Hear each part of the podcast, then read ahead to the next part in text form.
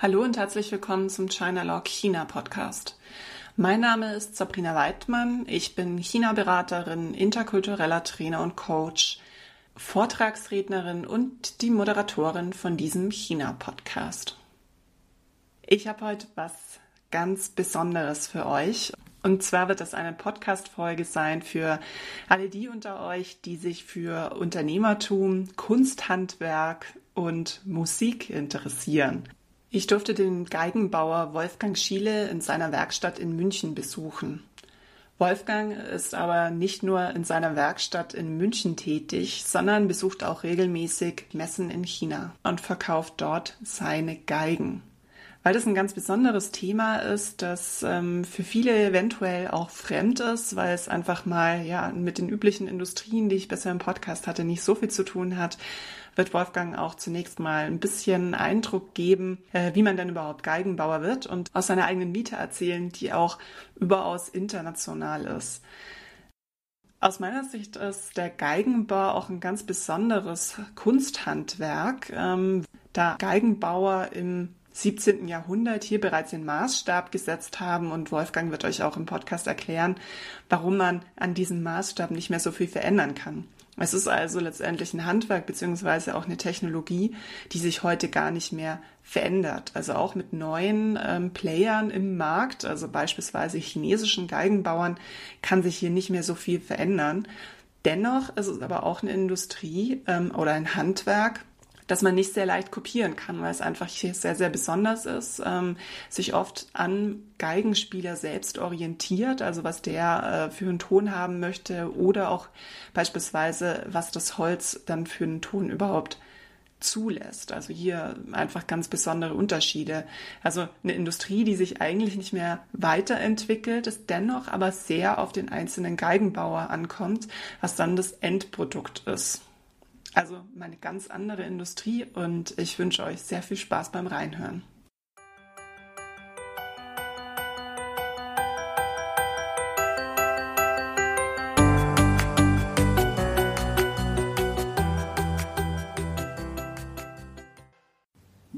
Hallo Wolfgang, schön, dass du im Podcast mit dabei bist. Vielen Dank, vielen Dank für die Einladung. Wir sitzen jetzt hier in deiner Werkstatt auch, beziehungsweise im Nebenraum und äh, ist toll, wenn man die ganzen Geigen erstmal sieht. Ähm, aber wie kommt man eigentlich dazu, Geigenbauer zu werden? Ja, die Musik war bei uns in der Familie. Ähm, meine Eltern haben Musik gemacht, mein, Cello, mein Vater Cello, meine Mutter Geige, äh, Klavier. Und dann haben wir Kinder auch angefangen, meine Schwester Cello und ich Geige.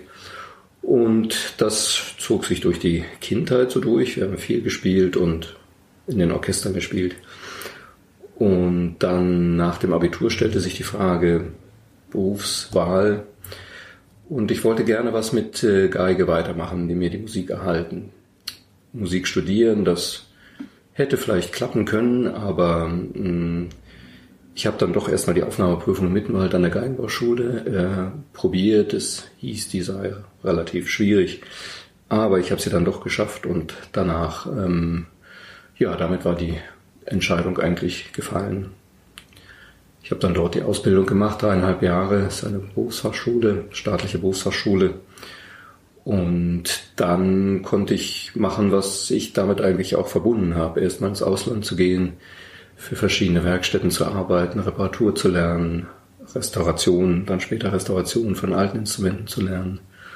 Und dann die dritte Station in London war hauptsächlich gut dafür da, die, die Restaurationstechniken, die ich dann gelernt hatte, weiter zu vertiefen, aber auch um dort viele alte Instrumente zu sehen. Also ähm, da sind ja die Auktionshäuser, Christie Sotheby's, und dann kann man immer zu den Viewings gehen und sich alle Instrumente anschauen. Das sind drei, vier, 5.000 Instrumente pro Jahr. Und dadurch kann man seine eigene Expertise an alten Instrumenten ausbilden. Das geht an keinem anderen Ort auf der Welt so gut wie in London. Äh, da ist der größte Umschlagplatz und deswegen war ich da über diese Arbeitsstelle ganz froh. Okay, das klingt nach einer ziemlich intensiven Ausbildung und auch sehr international. Ja, das hat mir ganz, hat mir Spaß gemacht. Erstmal Frankreich, ein schönes Land. Und ähm, das war der Einstieg. Die erste Stelle zu finden ist nicht so einfach, wenn man Berufsanfänger ist und Reparatur gar nicht kann, die man dann erstmal lernen muss. Da müssen die Meister wirklich Zeit investieren, damit man da mal das lernt. Und nach gut zwei Jahren war es so weit und dafür bin ich dem Meister auch dankbar, dass er gesagt hat, pass auf, ich habe dir alles gezeigt, was ich kann, meine Techniken. Aber wenn du Restauration machen willst, gute Instrumente machen willst, dann musst du noch was anderes machen. Und da hat er mir die Stelle in New York empfohlen und die habe ich dann auch bekommen und war dort drei Jahre. Und das war natürlich auch sehr spannend, also äh, überhaupt erstmal rauszugehen aus Europa und ähm, da mit vielen guten Instrumenten in Verbindung zu kommen. Also wir hatten einige Stradivaris da, Guarneris. Wir haben eine, eine Amati-Geige grundrestauriert. Und das war sehr spannend. Sehr gute Musiker dort, international bekannte Musiker. Das war eine sehr gute Zeit. Und dann beschließt man irgendwann, jetzt mache ich meine eigene Werkstatt auf? Oder? Ja, es ist ja immer das Fernziel eigentlich. Man wird selten Geigenbauer, um zu sagen, man bleibt im Angestelltenverhältnis. Es ist immer das Fernziel, dass man dann mal selbstständig wird. Und ähm, also dazu muss man die Meisterprüfung, also damals musste man die Meisterprüfung noch machen. Und ähm, dann kann man sich selbstständig machen. Berlin 1990 öffnete sich zwar gerade, das ist meine Heimatstadt, aber da wollte ich dann doch nicht hin, die Perspektive ähm, schien mir nicht so günstig. Und München, Süddeutschland hat mir immer ganz gut gefallen. Die Nähe der Berge ist einfach, äh, da ist die Stadt einfach nicht zu übertreffen. Und München hat im Prinzip nahezu die gleiche musikalische Attraktivität wie Berlin. Also es kommen alle großen Solisten äh, nach München auch mhm.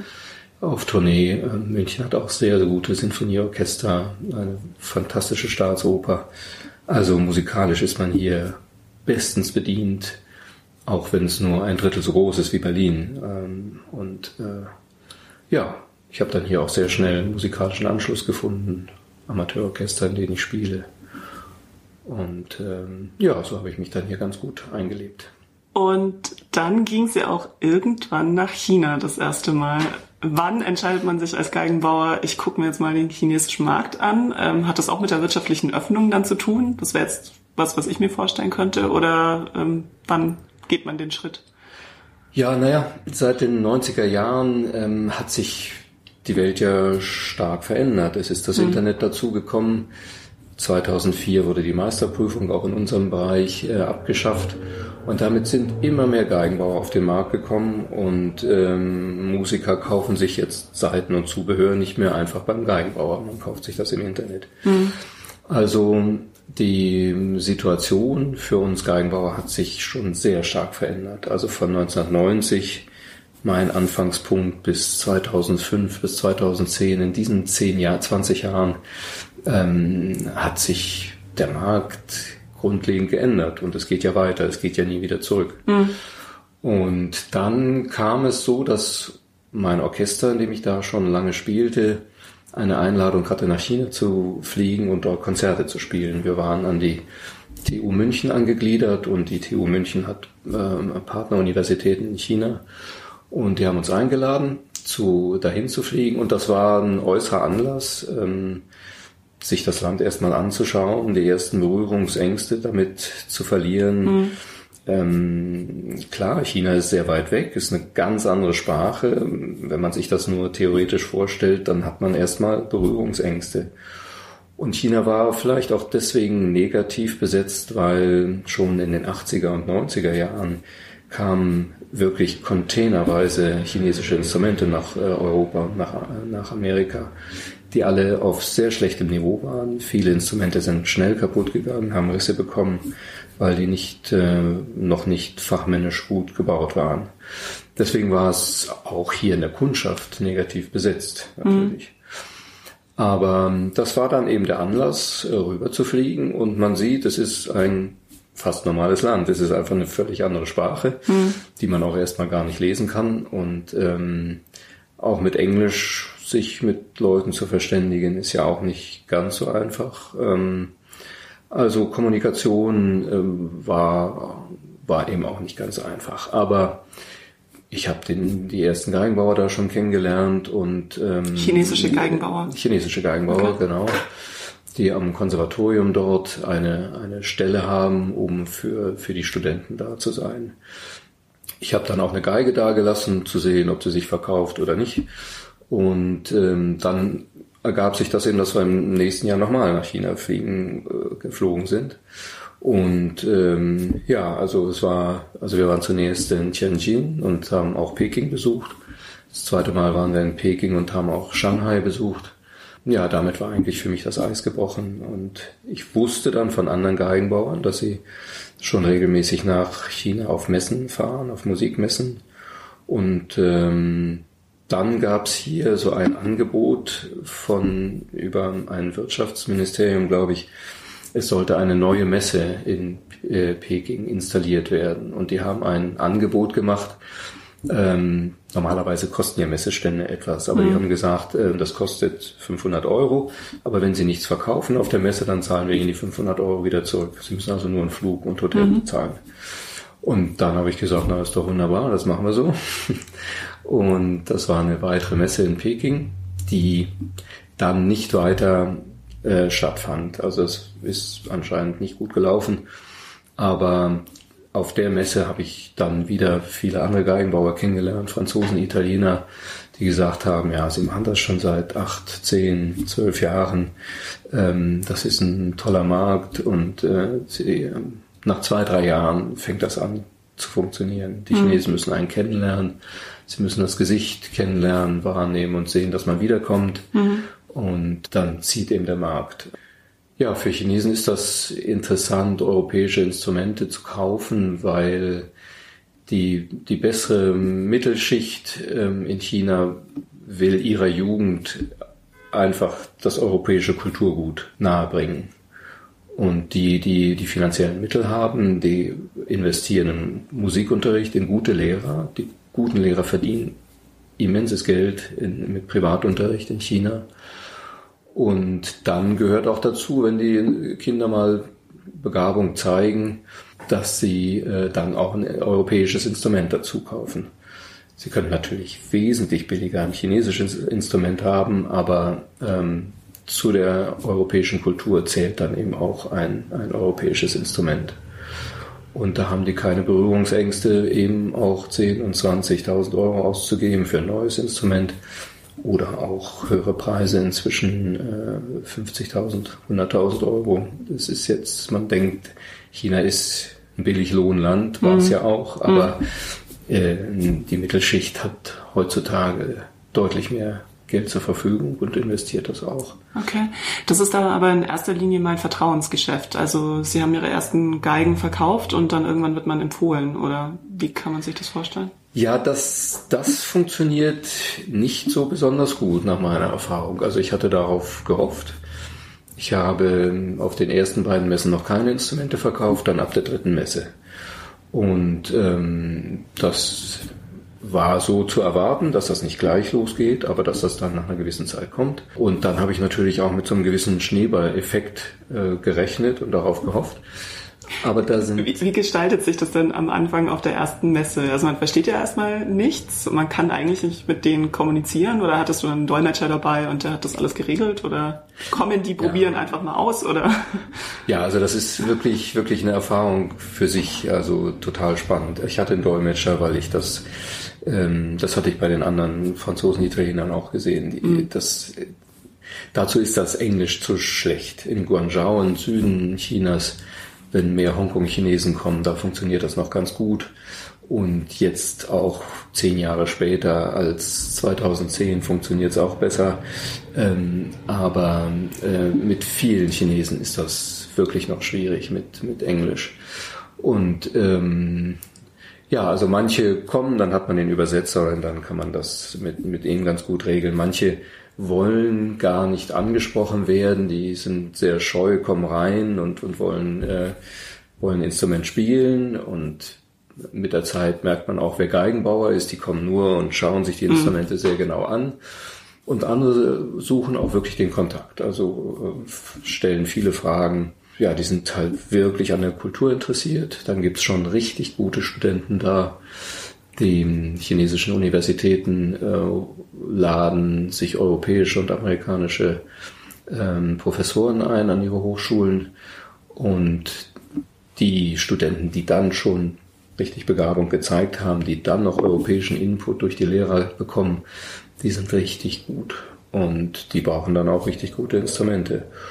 Die spielen intensiv, es ist ja ein Höllenlärm auf so einer, auf so einer Musikmesse, auch in einer Musikhalle, aber ähm, die konzentrieren sich so unglaublich, hören sehr gut, wenn sie spielen, können Instrumente sehr gut charakterisieren und sagen genau das, das wollen sie, das wollen sie nicht. Und dann zeigt man ihnen eine andere Geige oder man bringt eine Messe später wieder ein Instrument mit. Das habe ich auch äh, erlebt. Ähm, und ähm, wenn man sich da gut verständigt, dann, dann geht das schon auch.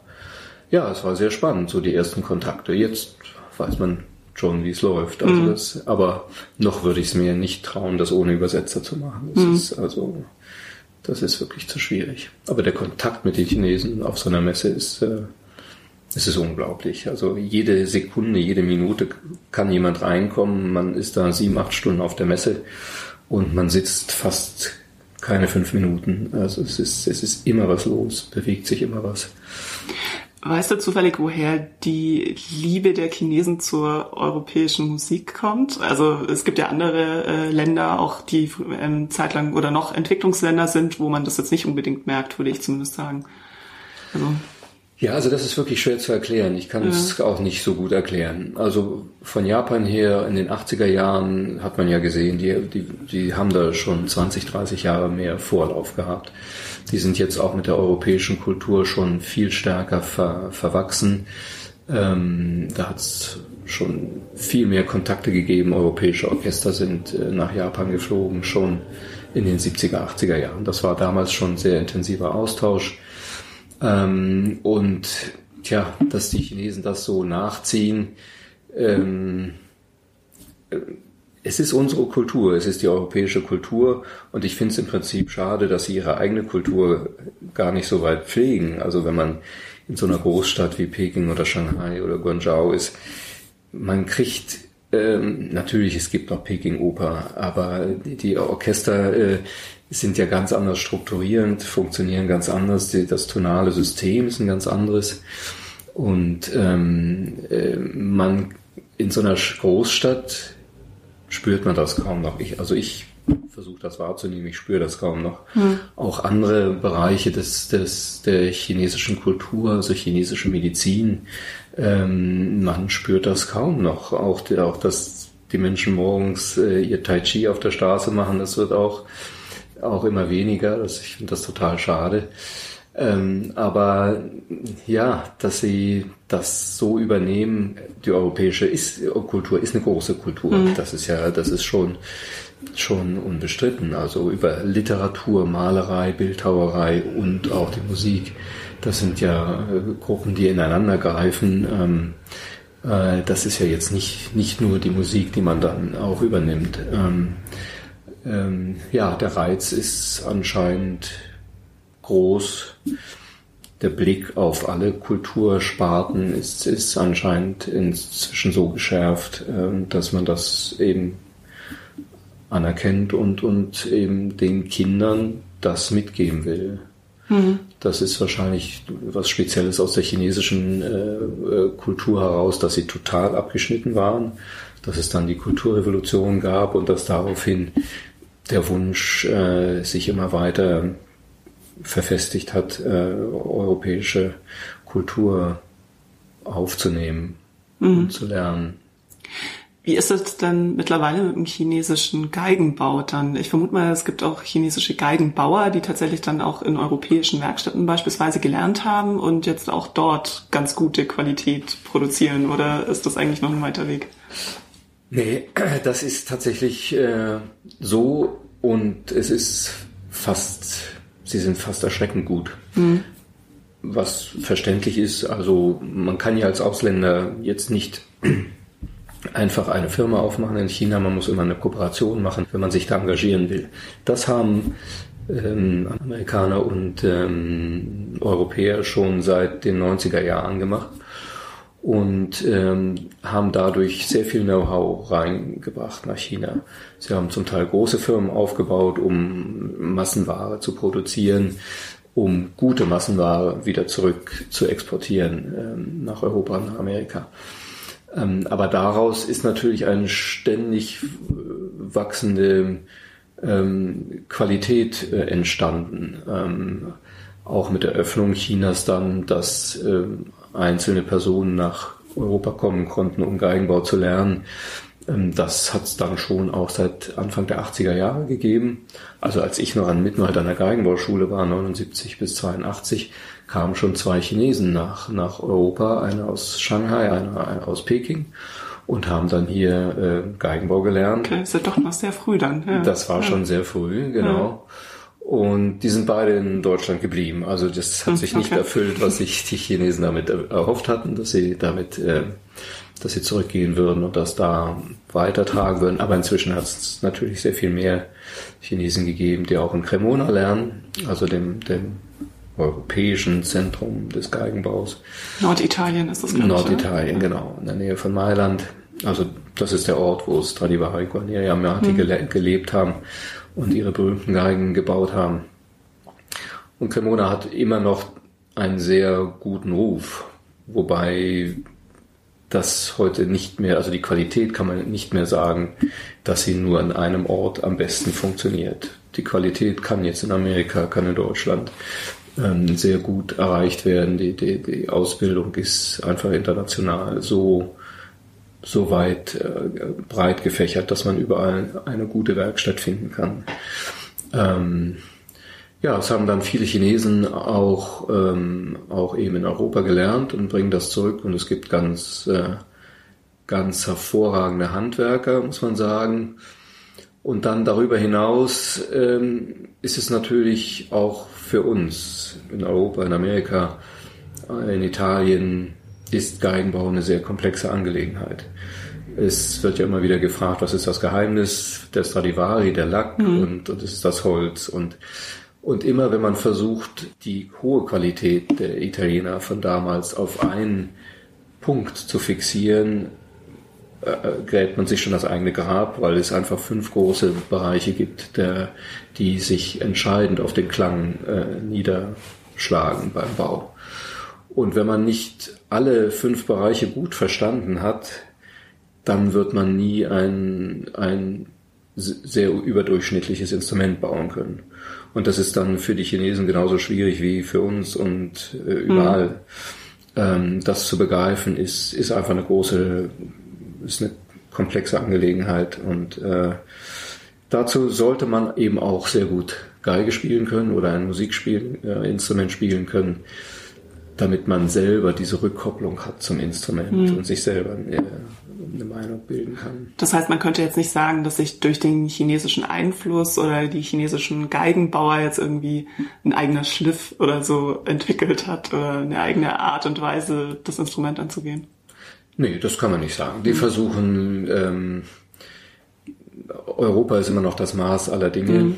Ähm, Norditalien ist das Maß aller Dinge. Die Chinesen kaufen sich europäisches Holz, Tonholz, weil es tatsächlich mit chinesischem Tonholz nicht so gut geht. Mhm. Sie kriegen chinesisches Tonholz auch äh, Holz aus Russland, aber damit erreicht man nicht äh, die höchste Qualität äh, an Klang. Ähm, dadurch kaufen Chinesen viel Tonholz in Europa, vermarkten das dann eben auch entsprechend, chinesische Geigen mit europäischem Tonholz, aber sie können keine eigene Richtung setzen. Das hat aber auch in Europa nicht geklappt. Also äh, die Italiener haben das Maß gesetzt im hm. 17., 16., 17. Jahrhundert und die Franzosen im 19. Jahrhundert haben unglaublich viele ähm, Versuche unternommen, die, die Qualitäten der Geigen zu verbessern oder äh, haben in, experimentiert mit Formen der Instrumente, mit anderen Hölzern. Ähm, und es hat zu gar nichts geführt. Äh, man, man kann keine Komponente äh, am Geigenbau heutzutage verbessern äh, als das, was es damals im Mittelalter in Cremona gab. Mhm. Die Schwierigkeit ist, wenn man was verbessern will, man muss verstehen, warum die Instrumente so gut sind von damals. Mhm. Und dazu braucht man wirklich eine gewisse Hartnäckigkeit und, und ja, Gefühl und Verständnis für, für die Materie. Und das wird sich auch in China nicht, nicht ändern. Und mhm. äh, man hat ja immer ein bisschen Angst davor, sie schauen sich was an und kopieren das. Aber auch wenn Sie meine Geige angucken und schauen, wie ist jetzt die Wölbung gemacht oder was ist das für ein Lack oder ähm, selbst wenn man dann noch fragt, ja, was sind das für Ausarbeitungen, die, die Dicken des Holzes, man wird es nicht nachmachen können. Da ist so viel drin, die Faktoren greifen so ineinander, nur das Äußere zu kopieren, davon wird man nicht das gleiche Resultat erreichen. Hm. Deswegen kann man da auch relativ schmerzfrei nach China gehen und sagen, hier ist meine Geige. Jede Kopie wird, keine Kopie wird je so sein wie meine Geige. Hm. Ähm, also von daher ist das etwas anderes als in anderen Bereichen, jetzt technischen Berufen oder mit Schmuck ähm, kann man mhm. ja deutlich einfacher kopieren und dann deutlich günstiger verkaufen. Aber im Instrumentalbereich ähm, klappt das nicht. Also man braucht keine Angst haben, dass es künftig die Geige aus dem 3D-Drucker gibt, die deine Qualität nee. anspricht. Nee, tatsächlich, das ja. funktioniert nicht. Man, weil ja schon mal die Komponente Holz jedes Mal mhm. ein kleines bisschen anders ist. Und das, ähm, da braucht's einfach Erfahrung und viele Stunden an der Werkbank, mhm. um, um das neu, jedes Mal neu umzusetzen. Kann man dann in China sagen, dass das jetzt eigentlich auch ein Statussymbol ist, ein Stück weit, dass man sagt, okay, ich habe jetzt eine äh, Geige aus Italien oder ich habe jetzt eine Geige aus Deutschland ähm, und an welcher Stelle kommt da Deutschland? Also hat man lieber eine Geige aus Italien als aus Deutschland oder ist das eigentlich dann egal? Nee, ist leider nicht egal. Italien ist immer noch, äh, das haben die Chinesen inzwischen auch so, ja, indoktriniert bekommen. Man, man, äh, man übernimmt das ja nicht oder man, man lernt das ja nicht einfach so. Also es wird einem dann doch wieder durch Lehrer und durch andere Bereiche so nahegebracht, dass wenn schon, ja, dann ist eben die Cremonesa Geige eben noch besser als ein deutsches Instrument. Mhm. Und das ist, das ist auch in Deutschland, äh, auch in Amerika nach wie vor sehr verbreitet. Aber heutzutage ist das eben einfach nicht mehr so. Äh, und gerade in Cremona werden heutzutage sind 400 Geigenbauer in Cremona, mhm. die alle davon leben, dass sie in die ganze Welt exportieren. Und die setzen sich nicht minutiös hin und, und äh, probieren im Detail äh, das aller, allerbeste da rauszuholen. Es gibt ein paar sehr gute, aber dann gibt es auch eine, eine, sehr große, breite Menge ähm, an Instrumenten. Und sehr gute einzelne Instrumente können auch aus jeder Werkstatt kommen, in Deutschland, in Frankreich. Ähm, und ja, also zunächst mal sind die Italiener ein bisschen besser angesehen, aber auch Deutschland ähm, ist sehr, ähm, sehr gut angesehen. Es ist immer noch Made in Germany, es äh, greift dann nach wie vor. Mhm. da kann man sehr froh sein. Und ähm, ja, das äh, von daher, also wir stehen ein bisschen in der, in der, in dem Ranking hinter den Italienern, aber deutsche Firmen haben immer, immer eine, eine gute Anlaufakzeptanz. Äh, Wenn ich das jetzt mal versuche zu übersetzen, würde das heißen, der, der wirklich eine Ahnung hat, äh, der entscheidet sich in, nach dem Geigenbauer und nicht nach dem Ursprungsland. Naja, eigentlich sollte man das so meinen, ja, und darauf mhm. hoffen wir immer und ähm, es wird immer beides geben. Es wird immer Musiker geben, äh, die prinzipiell die, die Cremoneser Geige kauft, ja, weil sie aus Italien kommt. Und dann gibt's aber inzwischen durch den wachsenden Bildungsstand, Ausbildungsstand, auch äh, im Instrumentalbereich, kommen die Leute und spielen intensiv und wissen, was sie an Klang brauchen. Und da geht's dann nicht mehr um das Land, aus dem das Instrument kommt. Das ist dann völlig egal. Die suchen ihr Instrument, das muss ihnen klanglich gefallen, das muss ihnen optisch gefallen. Hm. Und dann äh, und dann werden sie das Instrument kaufen, das ihnen da am besten gefällt. Also gerade die Studenten haben jetzt inzwischen ähm, Ahnung von dem, was sie wollen hm. und suchen sich ihren Klang. Ich hatte auch schon einen Kunden an der, äh, in, auf dem Stand in China und der meinte, was ist bei Ihnen das teuerste Instrument? dann hat er das gespielt und das war ihm nicht teuer genug. Und dann hm. ist er zum anderen Stand ge gegangen und das hat irgendwie 20.000 Euro mehr gekauft, äh, gekostet und das hat er dann gekauft. Also es ist, es war ein französisches Instrument, es war noch nicht mal italienisch äh, äh, oder so. Also es, es ging, wenn man das Geld hat, dann will man das auch ausgeben und dann muss es ein altes, dann musste es in dem Fall auch ein altes Instrument sein und äh, dann, dann gibt man das Geld auch aus. Mhm. Das ist dann quasi Teil des Kunstmarkts, oder? Ja, also, genau. Mhm. Wie eben hier auch. Mhm. Ähm, wobei das ja eben so eine gekoppelte Sache ist hier in, in Europa. Also eine Stradivari ist schon wirklich richtig gut. Ähm, aber nur die Stradivari, die nicht zerrestauriert ist, die in sehr gutem Zustand ist, äh, ist dann tatsächlich gut. Warum man jetzt sagen kann, na, die Stradivari kostet 10 Millionen Euro und ein neues Instrument kostet 20.000 Euro, es ist ja, äh, es ist ja ein eklatanter Unterschied. Aber ähm, so ist das mit Gemälden auch. Ja. Mhm. Warum kostet ein, ein französisches Gemälde 80 Millionen Dollar oder sowas? Mhm. Ja, das hat ja, hat ja noch, noch mal weniger praktischen Nutzen. Eine Stradivari kann man tatsächlich spielen und, mhm. äh, ähm, und viele Profis äh, werben damit auch ein kleines bisschen. Ne? Auf der Homepage steht, spielt Stradivari von so und so oder im Konzertprogramm und auf der CD steht meistens drauf, wenn sie ein italienisches Instrument besitzen oder spielen, ähm, dass sie auf so ein Instrument spielen.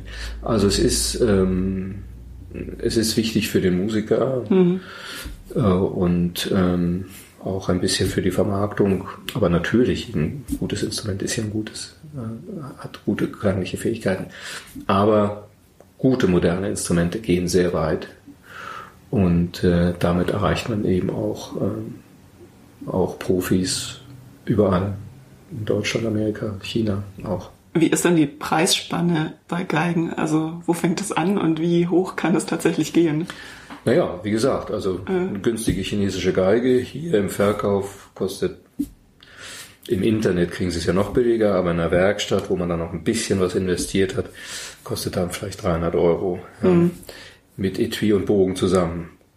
Wenn wir einen Bogenbezug verkaufen und einen neuen Satz Seiten, dann sind wir schon bei 200 Euro. Ja, mhm. Also das, ähm, es ist einfach, ähm, das ist einfach China, ja, günstiges also Billiglohnland. Hat sich auch schon geändert. Und dann, also unsere modernen Meisterinstrumente rangieren zwischen 12 bis 20, 25.000 Euro für eine Geige. Und dann bei den alten Instrumenten, ja, fängt es bei 30.000, 50, 200, 300, 500.000. Mhm. ist nach oben die Grenze, ich weiß nicht, höchster Preis im Moment für eine Stradivari ist vielleicht bei 12, 14 Millionen Dollar, Euro. Egal. Mm, okay. Also das ist dann, dann ist es schon auch wirklich eine Investition wie in einem Kunstmarkt. Also dass jemand sagt, er kauft sie gar nicht, um sie zu spielen, sondern als Anlagewert. Ähm, mm. Die kommt jetzt mal die nächsten 20 Jahre in den Tresor und dann oder jemand kauft sie und stellt sie einem Musiker zur Verfügung. Das gibt's schon auch. Aber äh, es ist eben inzwischen auch ein Anlagewert geworden. Okay, spannend. Ich hätte jetzt noch eine Abschlussfrage. Okay. Und zwar ähm, hatte ich mir so überlegt, was war denn so die außergewöhnlichste Bestellung, die du bislang hattest? Also gab es irgendwas, wo jemand was ganz Besonderes von seiner Geige erwartet hat, oder? Ach, die außergewöhnlichste ist vielleicht schwierig zu sagen, aber in China gerade war eben eine Studentin, die bei den Bratschen ist das ja so ein kleines bisschen größer als eine Geige, mhm. spielt man aber genau wie eine Geige. Das heißt, man kommt so an physische Grenzen, dass die nicht zu groß sein darf. Mhm. Und die Chinesen sind natürlich auch im Allgemeinen eher ein bisschen kleiner. Und äh, die Bratschen, die ich dabei hatte, die waren alle zu groß, aber ihr hat die die haben die Bratschen gefallen. Und da habe ich gesagt, okay, ich bin in vier Monaten wieder in China, dann bringe ich eine kleine Bratsche mit. Welche große Größe kannst du spielen, willst du spielen? Mhm. Und dann habe ich ähm, eine Bratsche gebaut mit der Klangvorstellung, die sie wollte. Und ähm, das war in Shanghai und in der nächsten Messe, auf der nächsten, nächsten Messe in Guangzhou ist sie gekommen und hat die Bratsche gekauft. Also das ist einfach schön, wenn das so mhm. funktioniert. Ähm, und es ist generell gut, das ist, glaube ich, auch eine, eine Stärke von mir, dass ich eben sehr viel selber spiele und selber einen Bezug zu den Instrumenten habe, ähm, dass ich wirklich den Klang selber beurteilen kann. Ich habe auch ein Cello gebaut für einen, für einen guten Freund und dann ist es ja noch schwieriger, ja, wenn man für einen guten Freund ein Instrument baut und der dann auch am Ende eigentlich natürlich nicht sagen will, pass auf, es passt mir nicht, ich kann es doch nicht kaufen. Mhm. Und wir haben uns deswegen, deswegen war das ein langer Prozess, bis er so weit war, dass wir mhm. das gemacht haben. Und dann haben wir zwei Referenzinstrumente von mir genommen, also schon Shelly, die ich schon gebaut hatte. Dann hatten wir zwei Instrumente von ihm, wo er gesagt hat, so klingen sie. Und das äh, an diesem Cello gefällt, gefallen mir bestimmte Dinge, aber was mir da fehlt, ist das und das. Mhm. Also beim Neubau, wie könnte man das so kombinieren? Ähm, wir haben das sehr gut abgesteckt, äh, was das klanglich sein sollte. Mhm. Und so hat es dann funktioniert. Äh, er war ganz erstaunt, dass, äh, wie das dann in dem einen Instrument zusammengekommen ist. Und das ist dann einfach eine, eine schöne Sache. Das ist dann schon richtig maßgeschneidert auf die einzelne Person. Genau, es ist maßgeschneidert, ja. es ist Klang maßgeschneidert. Mhm. Und das ist dann einfach ein sehr schöner, schöner Erfolg. Das macht Spaß dann. Okay. Sehr schön. Vielen Dank, dass du mitgemacht hast im Podcast. Vielen Dank für das Gespräch. Das war der China Log Podcast. Wenn Ihnen der Podcast gefällt, Sie Anregungen, Kritik oder Feedback zum Podcast haben, dann schreiben Sie doch eine Mail an kontakt@weidmann.com. Ich sage ganz herzlichen Dank fürs Zuhören und bis zum nächsten Mal.